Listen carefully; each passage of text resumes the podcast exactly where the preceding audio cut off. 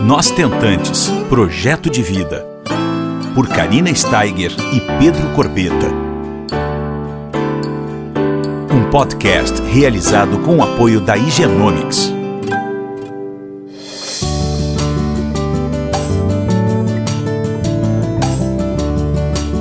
Bom dia, pessoal, tudo bom? Hoje é um encontro bem especial. Nosso podcast hoje a gente vai compartilhar com vocês, ouvintes, a história de superação que eu e o Pedro tivemos que passar. Hoje é o dia da, de compartilhar a nossa história, que foi através da ovo doação que nós conseguimos conhecer o amor pelo meu filho Henrico. É uma trajetória, são quatro anos e eu vou tentar conversar com vocês um pouco dos detalhes para vocês entenderem a nossa jornada. Com 43 anos, depois de inúmeras tentativas com os meus óvulos, eu e o Pedro a gente foi indicado pelo meu médico aqui de Porto Alegre para nós fazermos uma ovo doação. Mas um pouco antes disso, eu vou falar o que, que aconteceu. A minha vida e a do Pedro era uma vida como qualquer casal comum. Nós viajávamos, nós moramos fora, a gente trabalhava bastante. Então, o que, que aconteceu? A maternidade despertou em mim de uma maneira muito tardia. Foi com 40 anos que, quando despertou de fato a vontade de ser mãe. Então, muitas vezes, essa vontade de ser mãe e o relógio biológico nem sempre andam em sintonia. O meu, pelo menos, não estava em sintonia, eu acho. Após algumas investigações assim profundas, vou num médico aqui, vou num médico ali, e a gente começa a se familiarizar com o assunto e com a ideia de procurar uma ajuda específica, né? A partir dessa investigação, a gente recebeu o diagnóstico. Eu tinha trompas obstruídas. Foi assim lá atrás o que eu tô contando para vocês. As minhas trompas elas estavam obstruídas e aí a gente foi recomendado fazer uma desobstrução de trompas através de uma vídeo. Aí foi lá eu fazer a desobstrução de trompas achando que estava tudo certo, eu ia começar as tentativas e eu ia logo ficar grávida. Bom, após a cirurgia, nós ficamos acho que um ano fazendo as tentativas naturalmente e nada do positivo chegar. Depois de um ano, eu já tinha 40 anos, tá? Quando eu comecei as investigações e despertou esse interesse maior da maternidade. Eu já estava com Pedro há 5 anos. Então, eu fiz a cirurgia e não consegui engravidar naquele um ano de tentativa.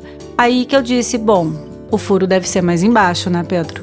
Daí a gente foi conversar com um médico da minha confiança, no qual eu acho que é muito importante, né? Após as investigações, a gente conversar com profissionais que a gente realmente tenha confiança para estar conosco durante essa jornada. E aí a gente conversando, trocando uma ideia, eu estava com quase 41 anos e a gente resolveu fazer a primeira fertilização in vitro. E aí a gente conseguiu quatro blastocistos, né? Que para quem não sabe, o blastocisto é o melhor estágio de um embrião ser inserido no nosso útero. E eu tava bem feliz porque eu reagi bem às medicações e tal, as picadinhas de amor, como eu chamo, e as injeções diárias, né? É um tratamento com bastante medicação, né? E aí aconteceu que veio negativo. Eu fiquei muito triste, pessoal, porque não é fácil quando nós temos o, o, resultado negativo, né? Porque é sempre uma frustração, a gente bota muita expectativa no tratamento e a gente acha que tá tudo certo, a gente tá fazendo o tratamento e vai dar tudo certo. Só que não, veio o primeiro negativo. Aí conversando com o médico, a gente resolveu, bom, vamos esperar um pouquinho para a gente administrar tudo isso e até financeiramente, que é uma técnica cara então a gente precisava de alguns meses para digerir tudo e ainda se recuperar um pouco financeiramente para tentar uma segunda tentativa. Tudo isso com os meus óvulos. Aí nós fizemos uma segunda tentativa, acho que uns 4, 5 meses após a primeira, e aí começamos novamente as expectativas, os anseios, e aí veio o negativo de novo aquela espera dos 12 dias, que parece que o tempo não passa, que a gente vai de 5 em 5 minutos no banheiro para ver se a, se a menstruação veio ou não. É um horror. Para mim é a pior parte. Acho que só perdeu para uma parte que eu vou falar para vocês que foi um pouquinho antes das fertilizações, foi o coito programado. Gente, o coito programado, para mim foi a pior parte de todo o meu processo dos quatro anos de tentativa para ter um filho, porque o coito programado é muito complicado. Tu tem que estar tá, assim na hora certa, no lugar certo. E é muito difícil, sabe? Porque tu tem. É, é muito automático tudo. Aquilo ali, pro casal, pelo menos para mim e pro Pedro, não me fez bem. Foi muito, muito difícil o coito programado pra gente, aquele momento do coito programado. Então, logo em seguida do coito programado, a gente até só com medicações nós tentamos fazer as induções e sem fertilização, né? Eu tô voltando um pouco atrás. E aí essas induções também não deram certo. Fiz por três, quatro meses. Aí veio a primeira fertilização que eu estava contando para vocês. Bom, após a primeira, após a segunda, como eu falei anteriormente, vieram dois negativos. E aí entrou um pouco aquela coisa do tá, e agora? O que, que a gente vai fazer? Já passou aí três anos, eu já estava. A segunda tentativa eu fiz com 42 e a gente não conseguiu positivo. E o que, que a gente vai fazer? A gente vai fazer uma terceira, então, pensei. Aí nós conversamos com o médico, ele me explicou que uma terceira tentativa até poderia ser feita, mas de uma forma diferente das duas primeiras, porque a gente precisava fazer uma biópsia, porque eu estava com bastante blastocistos, mas nenhum positivo. E eu já envelhecendo, né, com 42 já. E aí aconteceu que eu teria que fazer em duas fases, dois ciclos, como é chamado, uma terceira tentativa.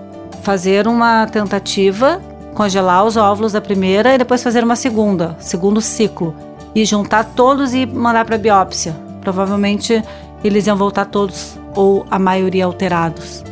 Então a gente tinha essa possibilidade, ou o meu médico apresentou uma, um plano B, nunca ouvido falar antes na vida, que era a ovodoação. Então a gente tinha que se familiarizar com o assunto ou a gente tinha que fazer uma terceira tentativa completamente diferente em dois ciclos das outras duas primeiras. Tudo isso foi levado em consideração, conversado muito eu e o Pedro em casa. A gente precisava tomar uma decisão. E essa decisão não era fácil porque a gente tinha um desconhecido e uma terceira tentativa que podia não dar certo, a gente ia gastar uma fortuna, porque é um investimento financeiro muito grande, é um investimento emocional muito grande de fazer dois ciclos, de mandar para biópsia. Tu aguarda muito tempo para voltar esses embriões da biópsia. Então eu ia demorar ali, sei lá, quatro, cinco meses entre uma terceira tentativa e eu tinha o fator desconhecido da ovo doação e era tudo muito complexo. A gente precisava falar no assunto e tomar uma decisão, talvez a mais importante decisão da nossa vida. Então, quando a gente decide que a gente vai fazer uma alvo doação, a gente simplesmente tem que querer muito esse filho. Tem que estar dentro da gente, assim, uma capacidade de se doar muito grande, de conhecer esse amor incondicionalmente. E é isso que eu tinha dentro de mim. A gente conversou, fomos atrás de informações. É muito pouco falado a doação, é muito desconhecido, é um assunto muito velado. A gente teve uma certa dificuldade de se familiarizar com o assunto.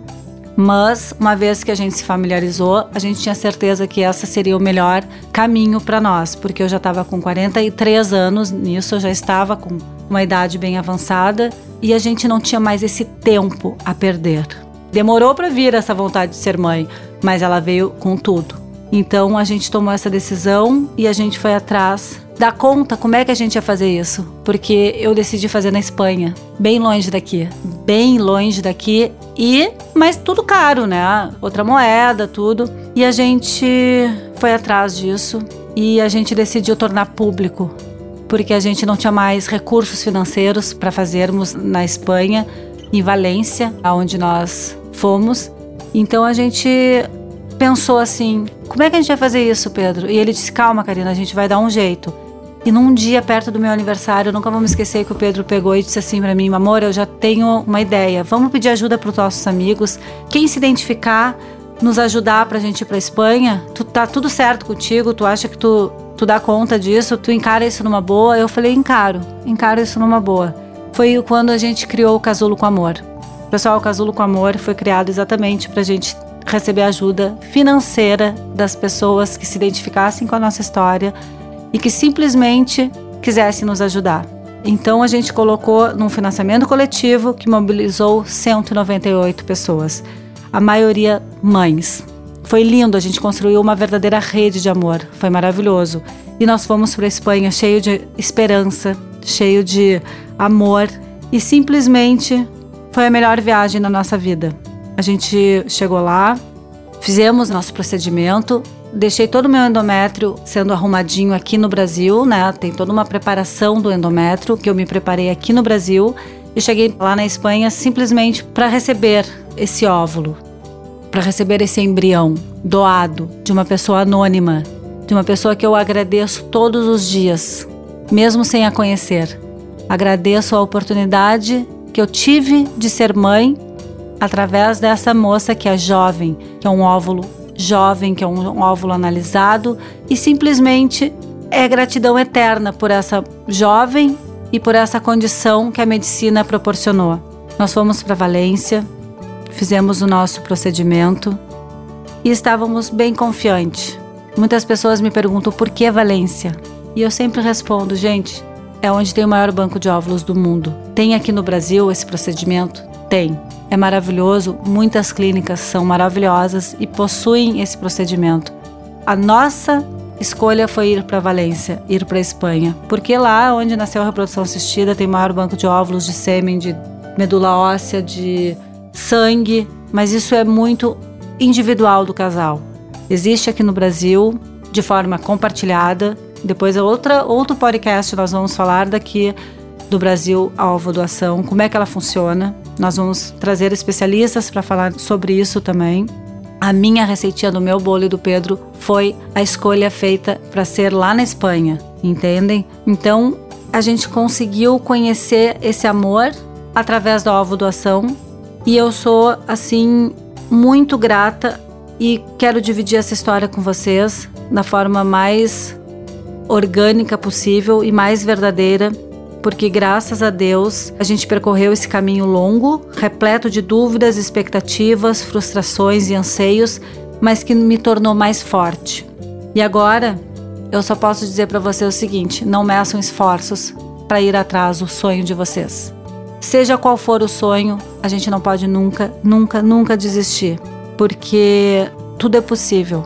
A gente tem que estar aberto a novas possibilidades, conhecer novas possibilidades. Muitas vezes a gente não conhece esse assunto, ovo doação, para mim era muito novo e para vocês pode ser também.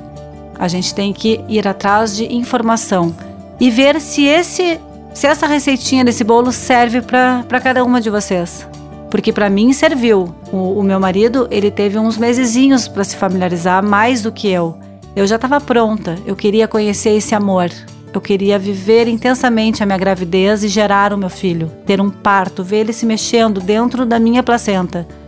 E aí que entra essa doação. Eu queria um filho para cuidar, para brincar, para chamar de meu e para dar todo o amor que eu tinha. Não precisava necessariamente ter a cor dos meus olhos porque daí existe um luto que a gente também tem que trabalhar ele na, na alvo doação, que é simplesmente a carga genética, que nós abrimos mão. Mas também em outro podcast nós vamos falar da epigenética.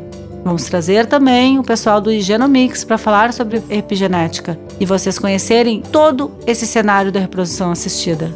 É para isso que nós estamos aqui para compartilhar histórias reais, para ajudar vocês a conhecerem todo esse cenário, todas as alternativas e saberem qual é a melhor para cada uma de vocês, para cada casal. E no próximo podcast, com certeza, a gente vai falar um pouco mais sobre isso, certo? Um beijo bem grande no coração de vocês e muito obrigada por vocês estarem aqui conosco mais uma semana. Um beijo. Você ouviu Nós Tentantes, com o apoio da Igenomics.